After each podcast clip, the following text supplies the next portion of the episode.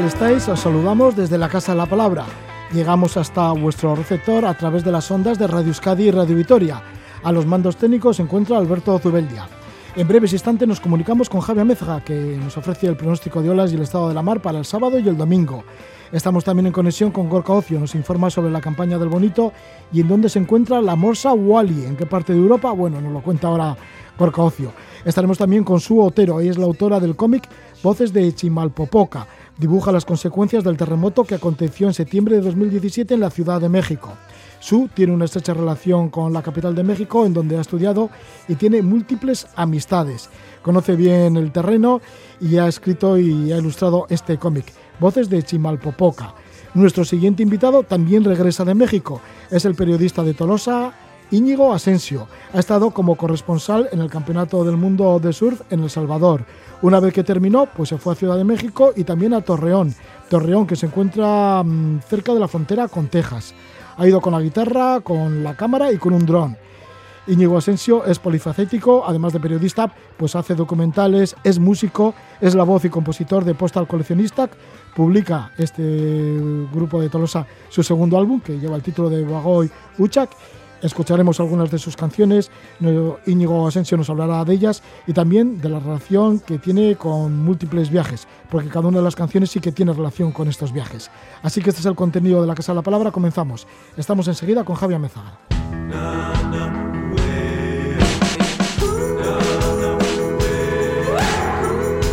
Sobre el acantilado, avistamiento marino, barcos, velas y surf.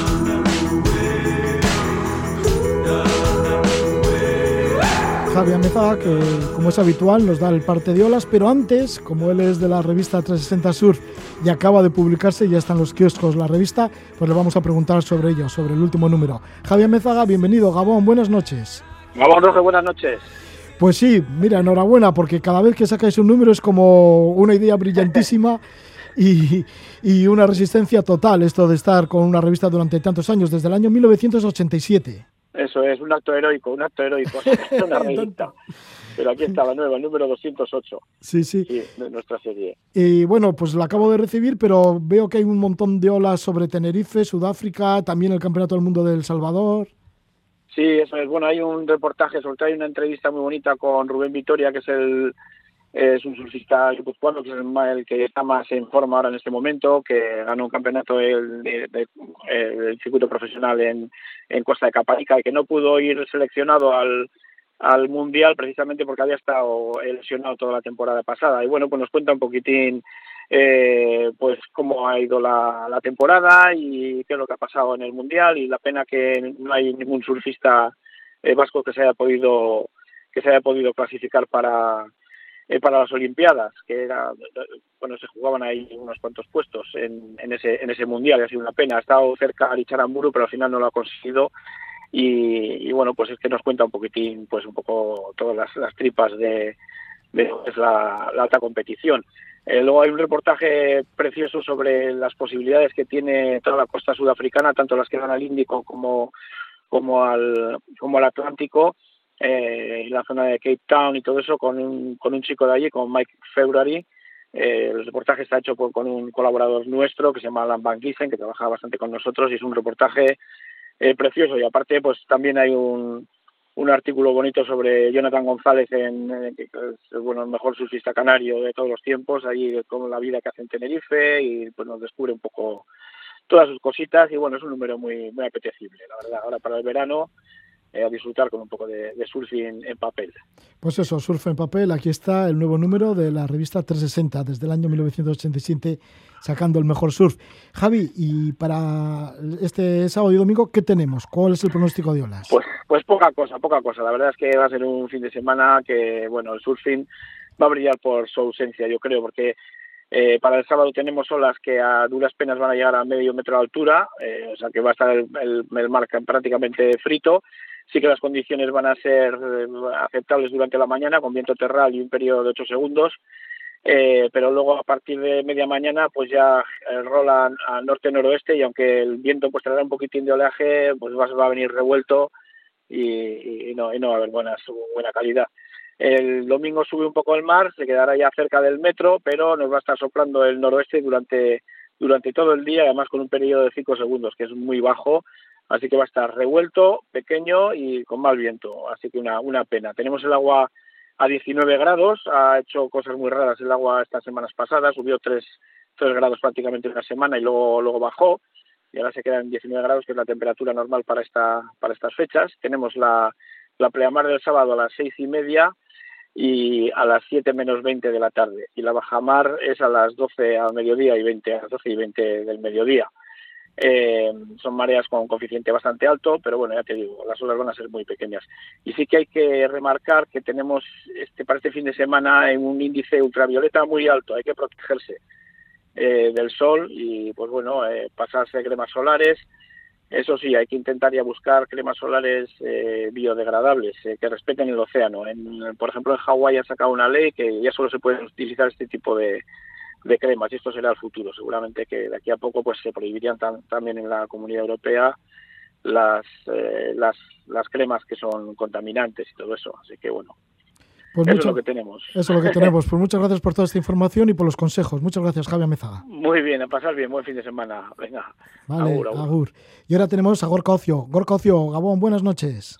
Gabón Roge, Aupa, ¿qué tal? Aupa, bueno, pues siempre información también contigo de la mar y de lo que se puede avistar en la mar, ya que perteneces a verballenas.com, que ya vais a hacer las salidas. La próxima será este viernes, no, el siguiente ya, empezáis ya dentro de ocho días empezamos, increíble, ¿eh? pasa el tiempo, parece que nunca llega, pero ahí llega. El día 2 de julio, la primera salida. Bueno, pues la primera salida el viernes 2 de julio, que será desde Bermeo. Desde Bermeo, y que estás invitado, por supuesto, cuando quieras vienes, ya lo sabes. Vale, muy bien, pues encantadísimo. Muchísimas gracias, Gorka. Eh, me gustaría preguntarte, porque se habla de la morsa Wally, ya nos has comentado alguna ocasión que andaba por el Golfo de Vizcaya, ¿en dónde se puede encontrar esta morsa? Pues bueno, ¿os acordáis que hablamos que apareció en el Superpuerto de Bilbao, la desembocadura de Labra, y hace un par de semanas, un poquito más de hace un par de semanas, y luego volvió a reaparecer, o lo dijimos que volvió a reaparecer, pero no dijimos dónde había aparecido, simplemente para que la gente la, dejase tranquila, ¿no? Porque si decimos dónde está, pues iba a tener muchas visitas y eso iba a ser unas molestias innecesarias para ellas y, y bueno, y la íbamos a, realmente la íbamos a echar. Pues no se fue, estuvo en el superpuerto de Bilbao. Estuvo cuatro días en la zona, restringida de la zona de petroleros. Eh, utilizaba una Zodiac del, del puerto autónomo de Bilbao para como témpano, entre comillas, evidentemente porque no es un témpano de hielo. Utilizaba como témpano para salir del agua y descansar. Estuvo cuatro días con nosotros y un buen día desapareció y ha vuelto a aparecer al norte, en Inglaterra o sea, que es una muy buena noticia porque eso quiere decir que está retornando a sus aguas frías polares y el primer paso, el primer zona de habituallamiento para ella, pues en este caso ha sido en el suroeste de las Islas Británicas, en las Islas Scilly, que está ahí justo pasado lo que es el Canal de la Mancha y ahí está, lleva ya casi eh, cinco días descansando. Pues ahí está, la Morsa Wally, ¿en dónde se encuentra? Pues en las Islas Scilly, entre Irlanda y Gran Bretaña. Y luego sí, ya, exactamente. Sí. sí. sí, Y luego ya más cercano, ¿cómo está el tema de la pesca del bonito, de la campaña del bonito? Bueno, pues eh, hay, hay, de todo un poco, ¿eh? Ahora está, hoy mismo estaban los barcos más o menos entre Santonia, bueno, enfrente de Santonia y Santander, a unas 80, 80, 90 millas de tierra, todavía lejos de la costa, pero cada vez metiéndose más hacia el Golfo de Vizcaya. Eh, antes de ayer entraron los barcos a puerto por Malamar, eh, sobre todo los de Cebo Vivo, eh, y los y algunos cañeros también entraron a los puertos de principalmente de Gijón y bueno y de Guetaria, Santonia, Guetaria, y han traído de, de todo, ¿no? De, de, de 2.000 a 6.000 kilos por barco aproximadamente, lo que comentan los arranchales es que están viendo bastante bonito y bonito bueno. Y los precios en lonja, pues eh, variando un poquito de todo. Hay de medias de 5,87 y 5,90 el kilo entre grandes y pequeños, esa es la media, o sea, eso quiere decir que hay bonitos que lo están pagando a más de 6 euros y, en algunos eh, casos eh, bonitos grandes los han pagado a 5,70 y los medianos a 5,05. O sea que estamos en inicio de temporada y pinta bien. Pinta bien, como has dicho, bastante bonito y bueno. Muchas gracias por toda esta información, Gorka Ocio, y que vaya todo bien ya para la primera salida el viernes 2 de julio de verballenas.com. El que se quiera apuntar alguna de estas travesías, pues ahí está vuestra página. Sí, en www.verballenas.com, ahí tienes toda la información. Bueno, pues muchísimas gracias, Gorka Ocio. Un abrazo. A ti, Roge. Agur, agur. Agur, agur.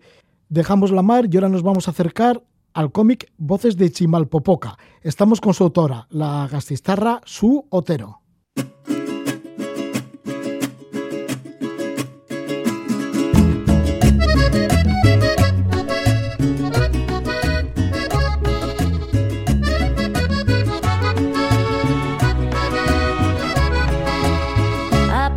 tanto tiempo, finalmente descubrí tus besos.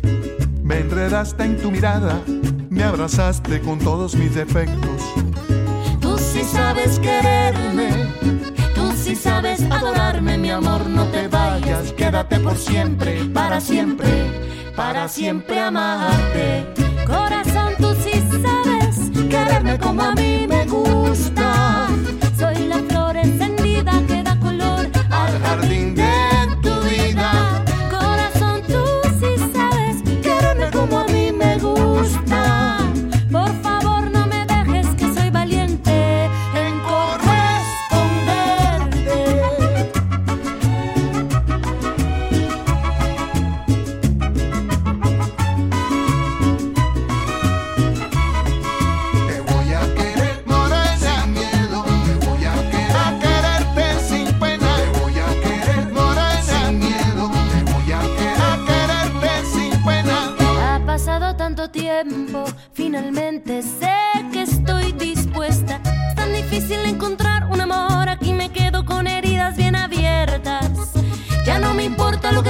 los demás, aquí me quedo para ser testigo siempre de la vida, aquí por siempre, para siempre, para siempre amarnos.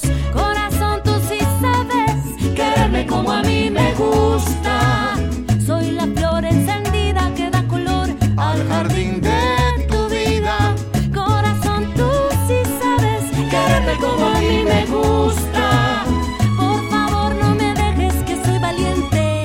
Es el tema Tú si sabes quererme. Es desde México las voces de Natalia Lafourcade y la rapera Mare Advertencia Lírica, junto con el inconfundible Rubén Blades de Panamá. Ahí están los tres y a Mare Advertencia Lírica, esta rapera la conoce, la ha visto en directo nuestra invitada, Su Otero. Su Otero y vamos a hablar de su cómic, Voces de Chimalpopoca. Su, que es la autora de cómics, ella es de Gasteiz y Su Otero pues publica este Voces de Chimalpopoca. Es el resultado de una intensa experiencia que vivió de manera colectiva con el terremoto producido en Ciudad de México en el año 2017. El corazón de esta novela gráfica son los testimonios y relatos de personas que vivieron los temblores tanto en el terremoto de 1985 que antecedió como en el 2017. Eh, participó en los procesos de rescate y reconstrucción para defender la vida, todas estas gentes que ha entrevistado nuestra invitada, Su Otero. Y en ambos años, curiosamente, la catástrofe se produjo el mismo día, el 19 de septiembre. Su creció oyendo historias sobre México, su madre hablaba de esta tierra con cariño y añoranza. Cuando tuvo oportunidad, decidió conocer por su cuenta el país en donde creció su madre y se fue para allí. Nos habla su Otero de su relación con Ciudad de México y esos terremotos, tanto el del año 1985 como el año 2017. El año 2017 17 además lo vivió de pleno ella misma. Su Otero, bienvenida, muy buenas noches. Gabón. Kaixo, Gabón, Millesker. Bien, aprovechaste un intercambio en la universidad eh, para irte allí a Ciudad de México, en donde estuviste estudiando filosofía. Sí. Así que por fin llegabas a Ciudad de México y lo podías conocer de primera mano. Ajá. ¿Y cómo fue esa experiencia? Pues fue muy potente, ¿no? Porque al final, este, bueno, aunque yo no soy una persona mexicana, pues he tenido una relación eh, muy profunda, ¿no? Con, esa, con ese territorio desde siempre, ¿no? Estaba muy presente en mi familia, tengo muchos familiares que son de allí. Este, entonces, bueno, pues llegar ahí y encontrar, eh, una de las cosas que más me impactaron fue eso, ¿no? Como cosas, pequeños elementos que habían estado muy presentes en nuestra casa, este, y de repente verlos como en su contexto, en su tierra, ¿no? Que de repente, pues cambia profundamente el significado. Tu madre se crió allí, ¿no? En Ciudad de México. Eh, no exactamente en Ciudad de México, sí, este, estuvo viviendo en algunos pueblos eh, eh, que estaban cerca de la ciudad, este, pero sí, sí, ella, ella pasó buena parte de su infancia por allí. Así que fuiste descubriendo algunas de las cosas que te iba contando tu madre, supongo, allí en Ciudad de México.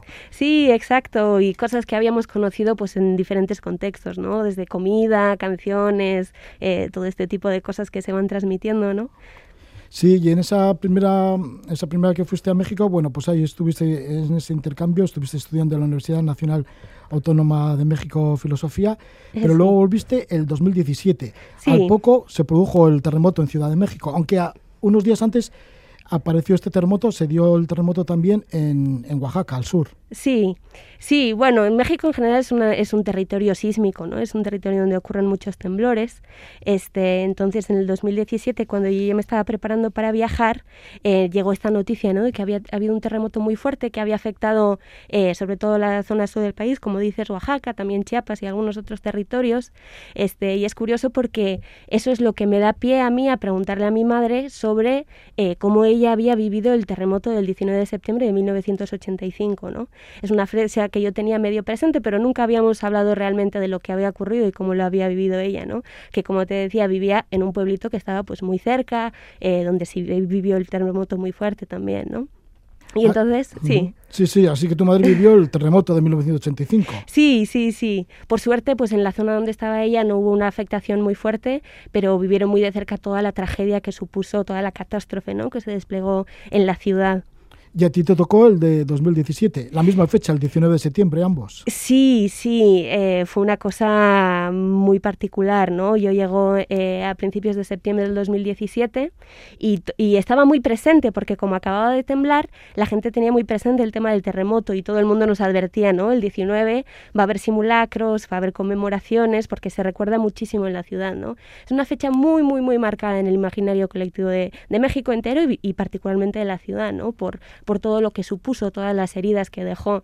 Entonces, claro, esta- había este ambiente de, bueno, eh, va a haber eh, simulacros, va a haber movimiento alrededor de esto. Y pues, ¿cuál es nuestra sorpresa, no? Cuando llega el 19 y en lugar de un simulacro, lo que nos encontramos es otro terremoto en el día del aniversario.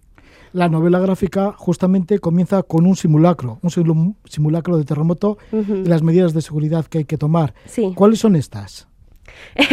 bueno, Sí, eh, varían un poco. conocerás. ¿no? sí, sí, sí, qué, qué remedio. Eh, varían un poco, depende de dónde te pille o dónde te toque, pero bueno, básicamente eh, consiste en a- eh, intentar alejarse de todos los objetos que puedan ser peligrosos, que puedan caer. Si se está dentro de un edificio, conviene intentar salir, si la salida es sencilla, cosa que yo aprendí, nada, apenas una semana antes de que nos tocara vivir este terremoto. Este, y bueno, son pequeñas cosas así que, que cuando se vive en una zona sísmica se tienen muy presentes, ¿no? Y lo más importante, también dices en el cómic, que es mantener la calma Sí, y que los jóvenes ayuden a los mayores. Bueno, eso, eso me lo compartían eh, en uno de los eh, testimonios que recogimos, ¿no?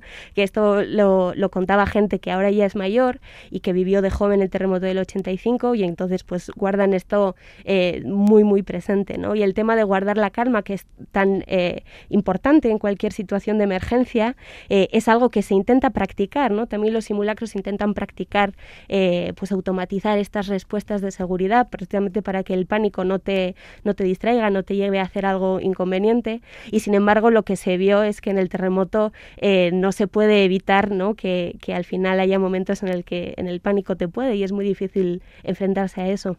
¿Cómo fue esa mañana, la mañana del 19 de septiembre de 2017, cuando todo empezó a temblar en Ciudad de México? Sí, se vivió muy diferente, de nuevo depende de eh, dónde te tocara, ¿no? Porque eso, esto eh, lo narramos en la novela también, que a mí por suerte me tocó en una zona donde, eh, pues para empezar, las casas eran muy bajas, ¿no? El riesgo hubiera sido bastante bajo en general y además, bueno, pues alrededor de donde estábamos no hubo muchos daños y entonces en ese pequeño lugar se vivió con mucha calma, ¿no? porque nos quedamos incomunicadas casi inmediatamente, se fue la luz, se fueron se cayeron todas las comunicaciones. Entonces hubo un pequeño limbo de varias horas eh, donde no sabíamos realmente todo lo que estaba ocurriendo en la ciudad. Y sin embargo en otros lugares fue absolutamente inmediato, ¿no? Como gente que vio eh, a los pocos segundos, a los pocos minutos los edificios caer eh, e inmediatamente se pusieron en marcha. ¿Y cómo es la sensación de millones de personas? Porque claro, en México, en Ciudad de México, viven como alrededor de 20 millones de habitantes, ¿no? ¿Y cómo es esa, esa, sensación de millones de personas experimentando al mismo tiempo una experiencia tan brutal como es un terremoto? ¿Hay alguna conexión entre todos, entre todas esas personas, entre millones de personas? Se siente como si la hubiera, desde luego. Es algo que no, yo creo que nunca terminas de olvidarte cuando estás en la Ciudad de México, eh, que todo el rato hay este ambiente, ¿no? Esta, esta aglomeración latente alrededor. Y en este momento del terremoto que además te mueve mucho, eh, pues a todos los niveles, ¿no? Como te mueve el cuerpo y te mueve las emociones y te mueve todo. Eh, y de repente hay como una apertura, ¿no? Como sí, como una conexión con todo el resto de la ciudad, saber que has estado temblando a la vez, ¿no? Y saber que todo el mundo se está, o, todo el mundo que puede se está echando a las calles y eh, están saliendo con esa intención, ¿no? De acercarse solidariamente a los lugares y eso te conecta muy fuerte. Sí, también dices en este sentido en el cómic que cada edificio que caía era una sacudida a la memoria colectiva de la ciudad. Hmm. Sí, como te cuento. O sea que todo se siente mucho, ¿no? Sí, eh, eh, el, hecho además de la coincidencia de fechas, yo creo que amplificó mucho todo, todas las emociones y también la manera en la que afectó al imaginario colectivo y a la memoria colectiva de la ciudad, ¿no? Y eso se sintió particularmente en ciertos barrios, ¿no? Donde todavía está muy presente la memoria de lo ocurrido en el 85. Existen eh, muchos edificios y espacios que se construyeron después, de, después de ese terremoto, mucha gente que, que estuvo en ese proceso de reconstrucción de sus barrios y de sus zonas, ¿no? Eh, entonces, claro, mm, ver una imagen que para mucha gente es tan familiar, tan conocida eh, y tan marcada a fuego, ¿no? Eh, entonces, sí remueve, sí remueve particularmente. Y como digo, esta coincidencia de fechas, la verdad, nos voló a todas un poco la cabeza. En el libro, sobre todo, hablas de Chimalpopoca, ¿no? Que es una calle de Ciudad de México. Bueno, de la confluencia de dos calles, Bolívar y Chimalpopoca. Eso es. Esta es una esquina de una zona de México, o sea, de una zona de la ciudad que se llama Colonia Obrera, eh, y ahí se, derrumbó un edificio donde trabajaban distintas empresas, ¿no? entre ellas algunas que trabajaban textiles y demás. Este derrumbe fue muy particular precisamente porque, como te contaba, ocurre en uno de los barrios que tienen la memoria más a carne viva de lo que ocurrió en el 85. ¿no?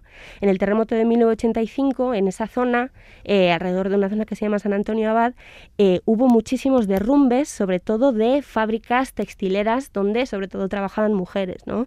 Como te podrás imaginar, pues no en las mejores condiciones, ¿no? Ni los edificios ni las trabajadoras. Eh, entonces, cuando ocurrieron estos derrumbes, eh, bueno, fue una catástrofe terrible, ¿no? No solo porque colapsaron eh, muchos edificios donde trabajaban muchas mujeres que quedaron sepultadas, sino porque además todo lo que ocurrió alrededor de eso fue realmente terrorífico, ¿no? La manera en la que se priorizaba todo el tiempo proteger los materiales y sacar los materiales por, por encima de defender la vida o salvar a las, a las mujeres que habían quedado ahí enterradas, ¿no? Entonces, la organización popular alrededor de este punto fue muy potente, especialmente de las mujeres. Se formó eh, uno de los primeros sindicatos, digamos, con perspectiva de género, ¿no? Como eh, que, es, parte, digamos, de la historia del feminismo en México, que es el, sindicato de costureras 19 de septiembre, ¿no? Hay toda una historia entonces de lucha y organización alrededor de ese barrio. Entonces, cuando vuelve a ocurrir este derrumbe en el 2017 y otra vez estamos hablando de una fábrica, otra vez estamos hablando de un lugar donde se hace textil, donde se sabe que trabajan mujeres, donde se sospecha sospecha que las condiciones pues tampoco eran muy buenas. Este, esto despierta, ¿no? De nuevo este imaginario colectivo, esta memoria colectiva y la gente se empieza a organizar también trayendo mucho de esta experiencia que venía de antes, ¿no? Y bueno, estos son como algunos de los elementos que me hacen, pues en el momento a mí acercarme a este derrumbe en particular para ver cómo se podía apoyar, cómo se podía participar del proceso de rescate y luego más adelante cuando ya pienso que se podría eh, se podrían narrar como muchas de las historias que estaban ocurriendo ahí, pues elijo este lugar como centro, digamos, ¿no? Aunque bueno, muchas de las historias que se cuentan son de otros lugares o, o se intenta retratar, digamos, algo que ocurrió más ampliamente en la ciudad, este es el punto, digamos, donde se concentran o por donde atraviesan todas estas historias.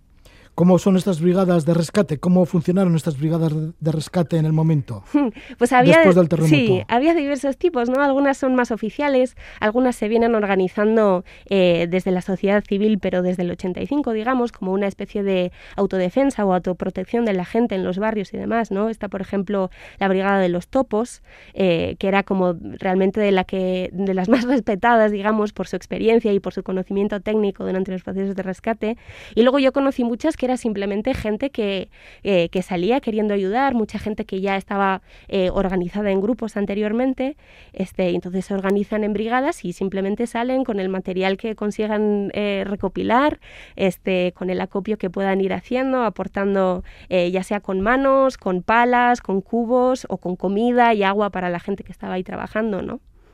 ¿Y cómo es estar en medio del caos y la confusión? Porque seguramente en los primeros momentos habría mucho caos y confusión. Sí, sí, bastante complicado. Como digo, es todo el rato una, una lucha para que no te lleve el pánico y por no, y por no, quedarte como en esa sensación de querer huir, porque realmente eh, después de vivir un terremoto fuerte y además eh, cuando hay un terremoto siempre cuelga el miedo ¿no? de que haya una réplica, de que vuelva a ocurrir, de que de nuevo vaya a venir eh, el temblor.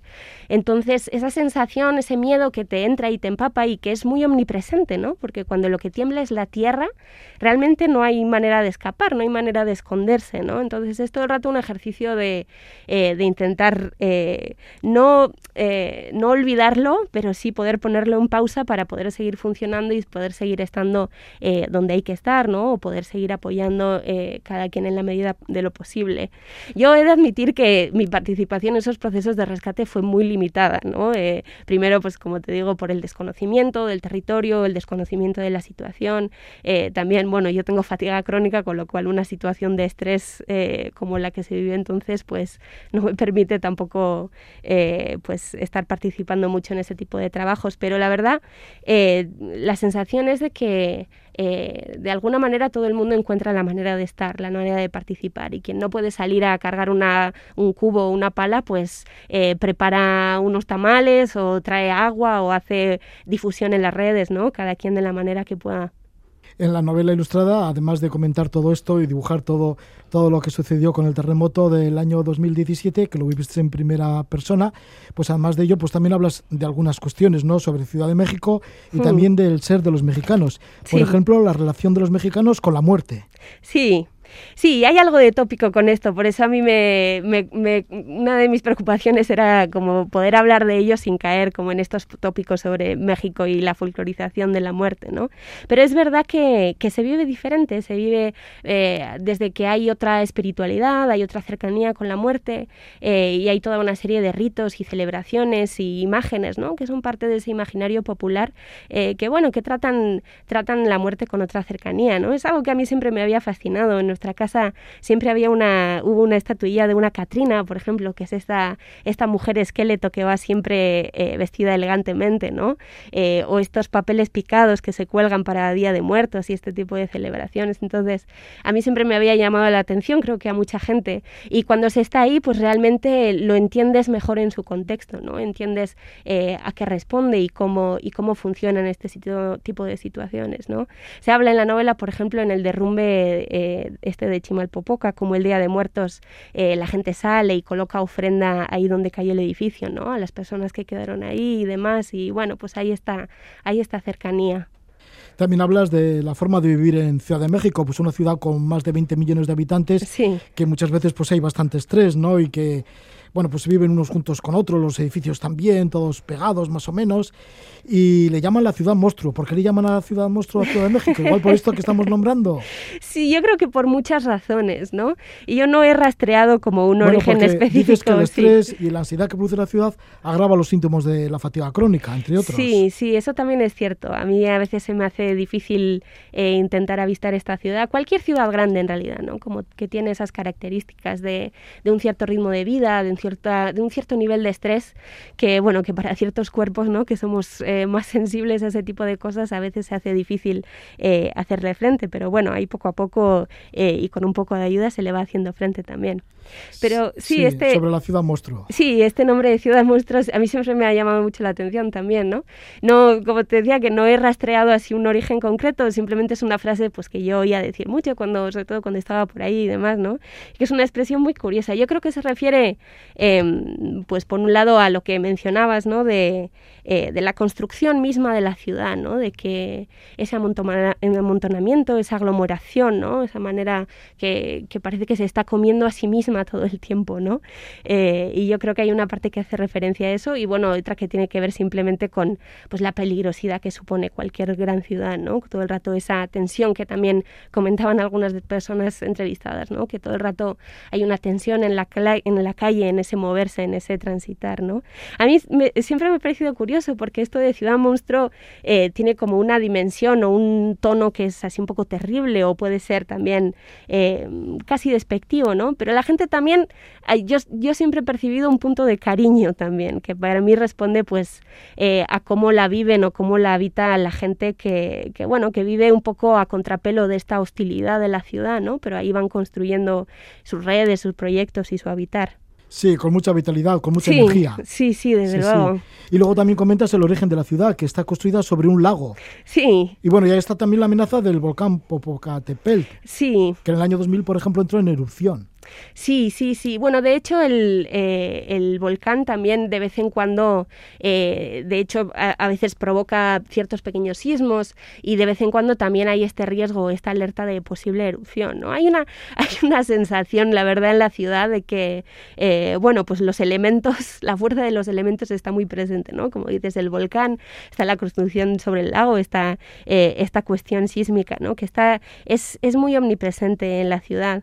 Pero bueno, una de las perspectivas que me parecen muy interesantes y en realidad viene como de una especie de eslogan eh, que se utiliza en la ciudad cuando se habla de situaciones como la de la posterior al, terremoto del 19 de septiembre, que es esta idea de eh, los fenómenos son naturales, los desastres son humanos. ¿No? El volcán es un volcán, el lago es un lago y el terremoto es un terremoto y sin embargo eh, cuando hacen lo que hace un volcán o un lago o un terremoto, ¿no? Se le llama una catástrofe natural y bueno, la perspectiva es un poco que en realidad el problema o la catástrofe no está ni en el volcán, ni en el lago, ni en el terremoto, sino está en cómo se construyen las vidas y cómo se construye el habitar alrededor de estos eh, de estas situaciones, de estos elementos en esta en estas tierras, ¿no? Sí, porque además, como conclusión, podríamos decir que el terremoto desveló, mm, pues dices, entre otras, la miseria del Estado y el capitalismo. Sí, esto viene de otro testimonio que también me compartieron. Esta es una persona que, bueno, cuando me compartió testimonio, pues eh, ella misma dice que estuvo un poco pesimista porque sí veía ciertas cosas muy terribles, ¿no? En concreto también eh, por eso hubo este enfoque en la fábrica de Chimalpopoca porque se cruzaron muchas cuestiones eh, que poco tenían que ver con el terremoto y todo tenían que ver con la falta de cuidado y la, el desprecio por la vida, ¿no? Que existe cuando tienes una situación donde tienes a unas personas trabajando en unas condiciones que no son seguras, eh, donde no se asegura lo suficiente, ¿no? como la situación del edificio o la situación que tengan eh, para poder escapar en una situación de emergencia o para poder luego eh, proteger sus vidas o rescatar sus cuerpos. ¿no? Entonces, eh, y no solo en este punto, sino en muchos otros lugares ¿no? y en muchas otras situaciones que se dieron, no estrictamente en el terremoto, sino alrededor de lo que se despliega alrededor de eso. ¿no?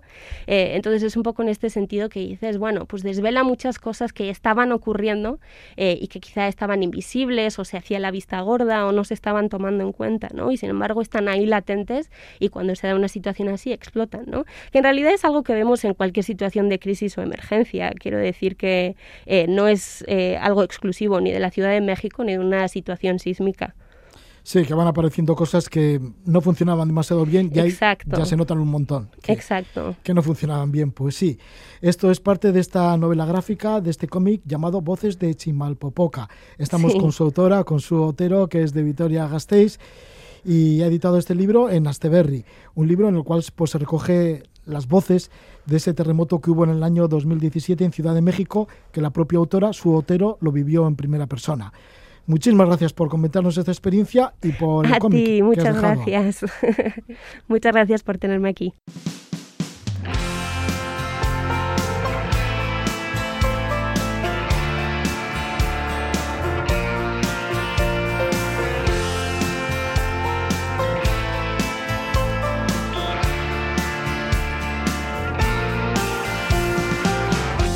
Lekuak leku ez diren lekuetan Zorion dabiltza Patriz eta Susan Bizitzak esku artean malabaretan.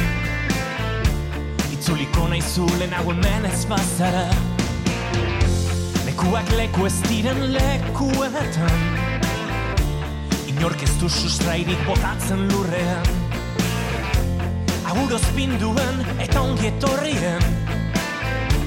Lekuko diran leku ez diran lekuak Takeroarekin ezin jolastuta Bazoa zurruti Egun amaigabetan Ez zara nirekin Ametxan zaindari. Lekuak leku ez diren lekuetan zara Ta inork esperantza galdua badauka. Piztu dituzte jada itxasargiak lekuak leku ez ziren lekuetan zara Ta denbora mantxo igarotzen bada العيش لدى الجود والصعيد وكرة باردة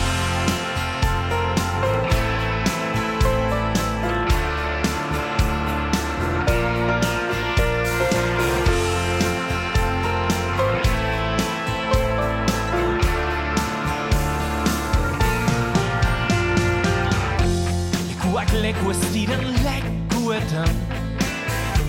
Wie sieht's, sagt du, was einer da hohen, ein Ding gewinnt? Leioaren kontra jarriko duzu burua. Lurrunak guztiko dizu laizter horpegia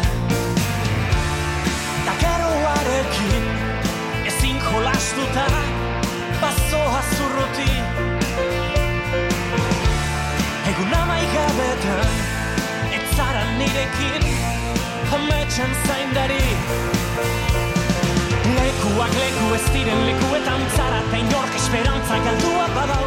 es el tema Lekuak Leku, lo hace Postal Coleccionista. Y tenemos a uno de los componentes fundamentales de este grupo de Tolosa, como es Íñigo Asensio. Él es periodista, documentalista, hace radio, televisión y además es el cantante, armónica, acordeón, teclados, mandolina y composición del grupo Postal Coleccionista. Publican su segundo álbum, Bagoy Uchak. Este es uno de los temas fundamentales también de este disco. Y diremos que Íñigo es de Tolosa, Guipúzcoa. Dirige el magazine de las tardes de 4 a 6 de la tarde en Nice Ratia, la radio del periódico Gara. Tiene su propia productora de audiovisuales, que es Conima Films. Trabaja como corresponsal de Basque Team, asociación que trabaja para deportistas vascos y así facilitan su participación en las más altas competiciones internacionales.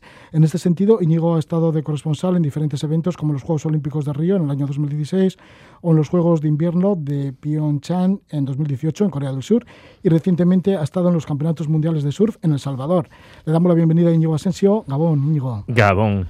Bueno, ¿cómo tienes tiempo para, para estar en tantas tareas y tan diferentes tareas? Ostras, ya, dicho así, dicho así suena mucho. Eh, bueno, ordenándose un poco. Hay momentos en los que uno es músico, otros en los que hace documentales, en los otros dirige un programa de radio y en otros pues viaja, no sé, un poco de cada, cada cosa en su momento, pero sí, sí que son unas ya, poquitas. pero fíjate, ya solo con Postal Coleccionistas, componer esas canciones, hacer esas letras, eh, meterte en el estudio, ya mm, actuar, ya lleva mucho tiempo también, ¿no? Sí, y quita tiempo para otras cosas. ¿eh? Es verdad que, bueno, pues uno se va arreglando. eh, tengo compañeros y compañeras que, que me suplen en otras tareas y sí, va, va sucediendo, pero sí que es verdad que, que son unas pocas cosas. También es verdad que está un poco todo hilado, ¿no? Yo compongo mucho sobre lo que pasa en esos viajes. eh, algunos de esos viajes son para hacer documentales, otros para, pues, para cubrir eh, lo que sucede con estos deportistas en el extranjero. Todo está un poquito atado, entre comillas. Sí, y esto de Postal Coleccionista quizás sea por eso mismo que comentas, los viajes y que eres coleccionista de postales.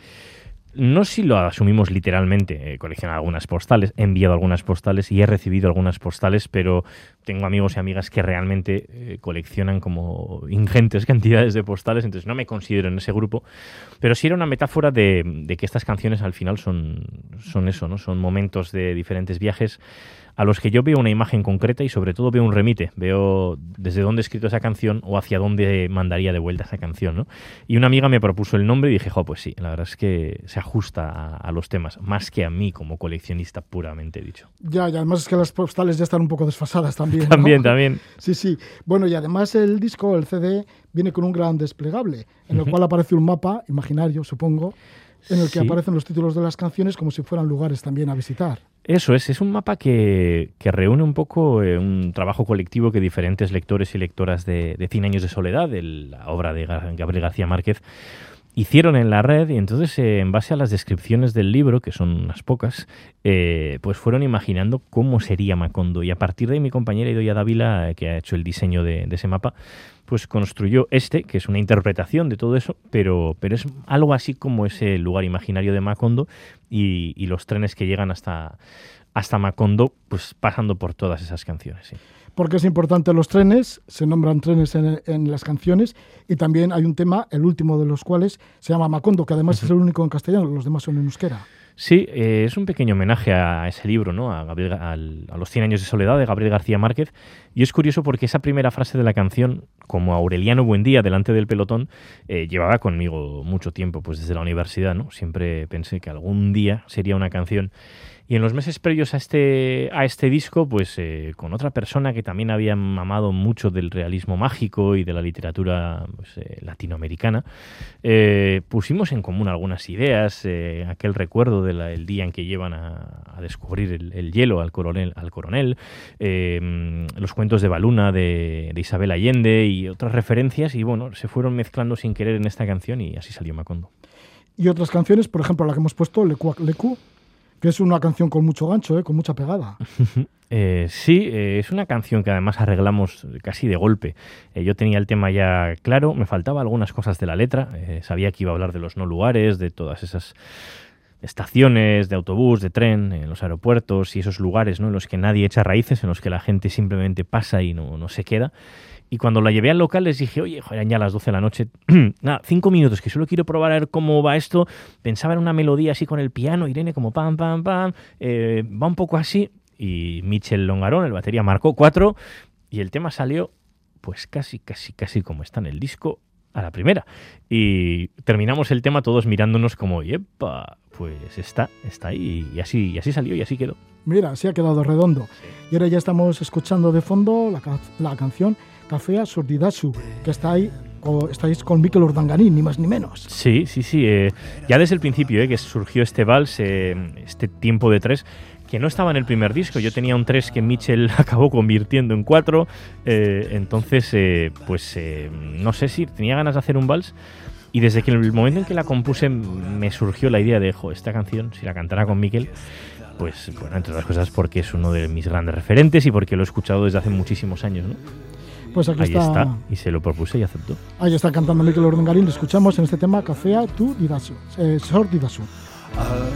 Amets bat izan nuela urruneko garaietan Amonaren etxazpiko jaietan Inoiz dantzatu ez genuen balsa Kafe bat zor dira orain Tren honek galdu zuen kafetegian Oietu galduen bulegotikan.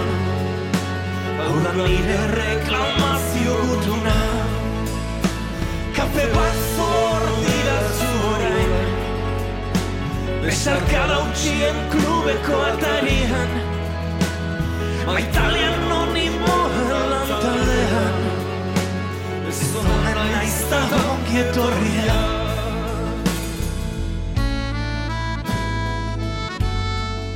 Ahí está la voz de Mikel Ordangarín, está también nuestro invitado Íñigo Asensio. Estamos escuchando a Postal Coleccionista en lo que es su último disco, Bagoy Uchak, desde el último vagón. O sea que el tren también es una sesión en estas canciones, porque justamente además está Café Sordidasu, pues trata de un vagón cafetería.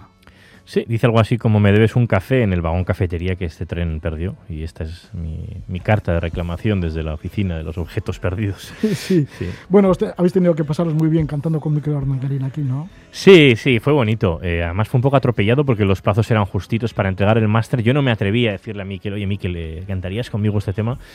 Y para cuando me decidí, pues ya estaba todo muy apretado, así que le estresé al hombre. Pero, pero bueno, se animó y lo grabamos en su casa. Le dije, mira, lo hacemos fácil, me voy a tu casa con el kit, te, grabo allí y ya lo mezclamos luego y tal. Y venga, va, vente para Vitoria. Y, así fue. eh, y así quedó. Y la verdad es que sí, fue bonito. Luego echamos unas cervezas y lo celebramos. Íñigo, ¿y en, tus viajes también sueles tomar el tren? ¿Sueles ir mucho en tren? Sí, no tanto, no tanto porque, bueno, decías, las postales están desfasadas. Por desgracia, los trenes también. Algunos de los trenes más bonitos del mundo son hoy en objetos de lujo, ¿no? Eh, pues se me ocurre una de Laida Darwin que hay en Australia, de norte a sur, que, es carísimo y, que, es casi pues como para tomarte unas vacaciones enteras allí, ¿no? Pero sí, algunos han caído en Estados Unidos. En la India recuerdo un, un tren desde el Gujarat, desde pues el territorio de los Adivasi hasta, hasta el sur, hasta Bombay, porque uno de mis aviones había desaparecido del mapa, no lo habían cancelado. Tuve que reestructurar un viaje que me llevaba desde la India hasta Filipinas y, y fue una maravilla. Estaban los campos de arroz brotados, eh, verdes, hermosos, olía a, a, a Shimaura, a, abono eh, muchísimo y, y las ventanas de los trenes allí no existen, ¿no? eran unos barrotes. Era como una cosa muy, muy extraña y muy bonita en, en aquellos trenes. Y yo iba con la cámara grabando para el documental Euskera Munduan, que, que se estrenó en Euskal Televista en diciembre del 2014. Y recuerdo cómo sacaba la mano entre los barrotes para que la cámara pues, eh, grabara lo más limpio posible todo aquello. Ríos, eh, puentes sobre, sobre ríos y, y zonas hermosas y, y pequeños poblados en el camino. Sí, fue un viaje bonito.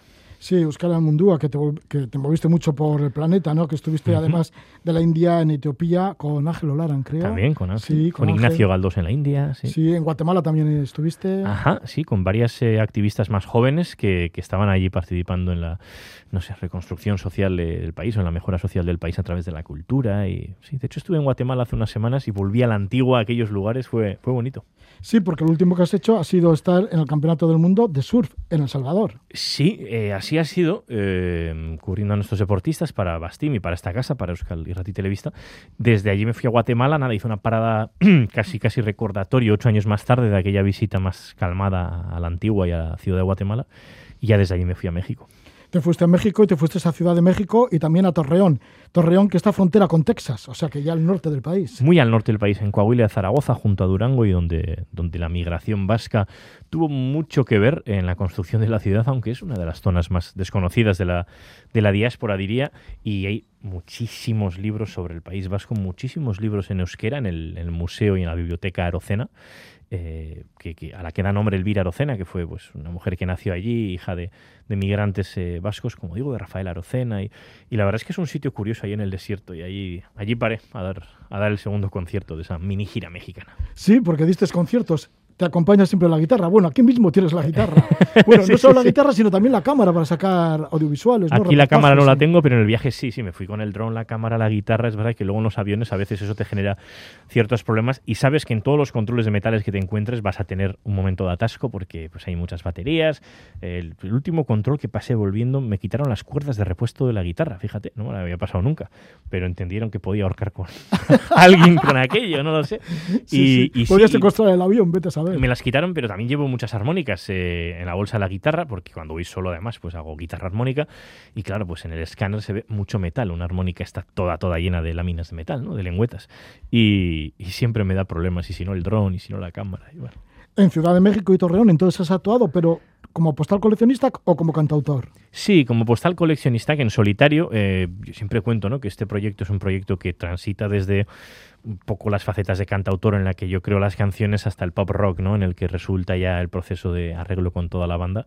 Entonces lo que hice es, bueno, pues volver a desnudar las canciones hasta lo- los orígenes ¿no? de cada tema e intentar, pues, eh, contarlas o cantarlas, pues, con, con guitarra, armónica y voz. Y, y bueno, nos apañamos.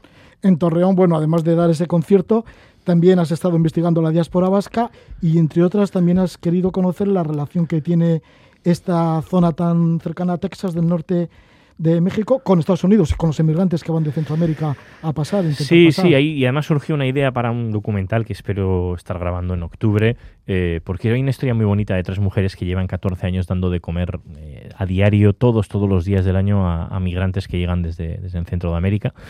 Tuve ocasión de conocer a algunos de ellos, de charlar un poquito con algunos hondureños, algunos salvadoreños, algunos guatemaltecos, que son los que principalmente se mueven, no, no tanto los nicaragüenses que migran más hacia Costa Rica.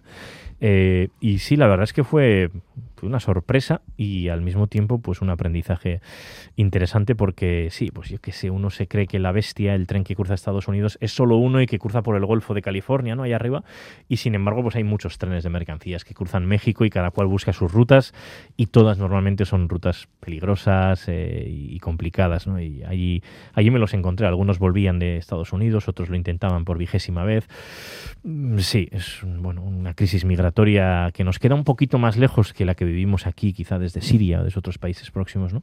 Pero, pero que afecta muy duro a Estados Unidos y bueno, pues eh, justo cuando, bueno, afecta a Estados Unidos, a México y a Centroamérica, ¿no? Pero andaba Kamala Harris por allí dando unas charlas por el centro, por Centroamérica y México en los días en los que yo estuve y recuerdo que el mensaje fue muy duro, decía no, no vengan porque los vamos a mandar de vuelta y había como un enfado eh, bastante crudo en, en México y en Centroamérica con las palabras de, de la representante estadounidense, sí. Volverás de nuevo entonces, Íñigo Asensio, Sí. ahí al norte de México para saber qué pasa con los inmigrantes y hacer esos reportajes. Bueno, siempre en actividad y ya hemos dicho que viajas en este caso con la guitarra, con la cámara de vídeo y de fotos y también con el dron. O sea que ya vas completo como un hombre orquesta. Totalmente. Y con la armónica. Sí, pero solo, solo uso un par de cosas a la vez, no, no me da para sí, todo. sí, sí, sí.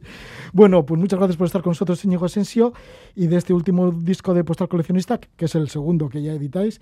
El disco lleva el título de Vago Yuchak. Pues vamos a ir con el tema Portuan, que esto sí que trata de un puerto, no sé qué puerto será el, que te inspiró el tema. Yo lo recuerdo en Lekeitio, en un amanecer después de una noche larga y, unas gaviotas allí mirándole a uno como, ¿qué estás haciendo con tu vida? Y años más tarde la recuperé esa imagen y de esa imagen parte esta, esta canción que reflexiona sobre las decisiones que hemos tomado, quiénes somos, quiénes quisieron que fuéramos y si lo conseguimos evitar. Pues muchas gracias. Escuchamos este tema, Portuan, de Postal Coleccionista. Estamos con Íñigo Asensio. Íñigo Asensio, que es periodista corresponsal que se está moviendo por diferentes partes del mundo. Además, en eventos importantísimos deportivos como Juegos Olímpicos de Río en el 2016, el de Pyeongchang en el 2018 en Corea del Sur, los Juegos de Invierno. Y ahora, claro, te vas a para Japón, para Tokio. Pues sí, va a ser un verano japonés eh, muy interesante y esperemos que, que dé muchos eh, buenos frutos y muchas buenas noticias que contar sobre nuestros y nuestras deportistas allá. Sí, los Juegos Olímpicos que empiezan el 23 de julio en Tokio y te irás, ¿cuándo? El 18 de julio partimos para allí y el 6 de septiembre volvemos después de haber cubierto los Juegos Olímpicos, los Paralímpicos y, y todo lo que surja en el camino. Fíjate, cuántas emociones te esperan este verano. Así es. Bueno, pues que lo disfrutes un montón. Muchísimas gracias por Es estar con nosotros, Íñigo Asensio. Despedimos ya, pues eso, con el tema Portúa del grupo Postal Coleccionista. Que disfrutes de la noche, que vaya todo estupendamente.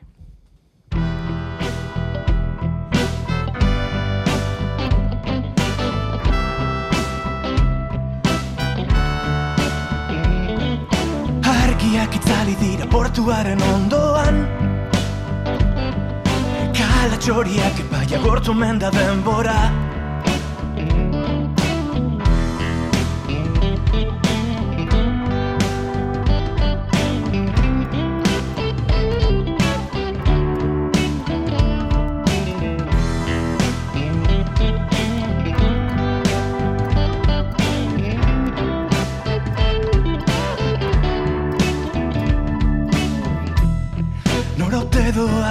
doaz bizitzek.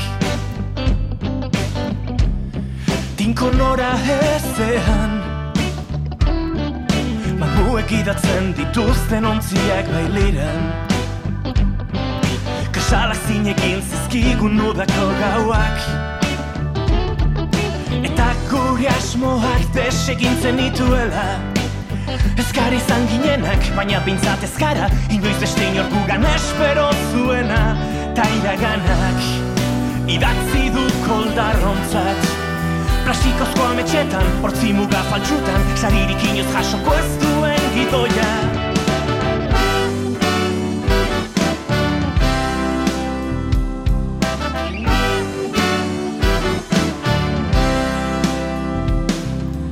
Argia portuaren ondoan. Kala gortu menda denbora. Zilek iote zitzaigun bizitza kontatzea. Tribunalaren aurrean eserita ginela. Eta gure asmoak desegintzen nituela Ezkari izan ginenak, baina bintzat ez gara Inoiz beste inor gugan espero zuena. Naiz da gero Zalantzak irantxi nauen berriz Hau ez da niretzako, akaso zuretzako Eraiki genuen ondo izatearen ideia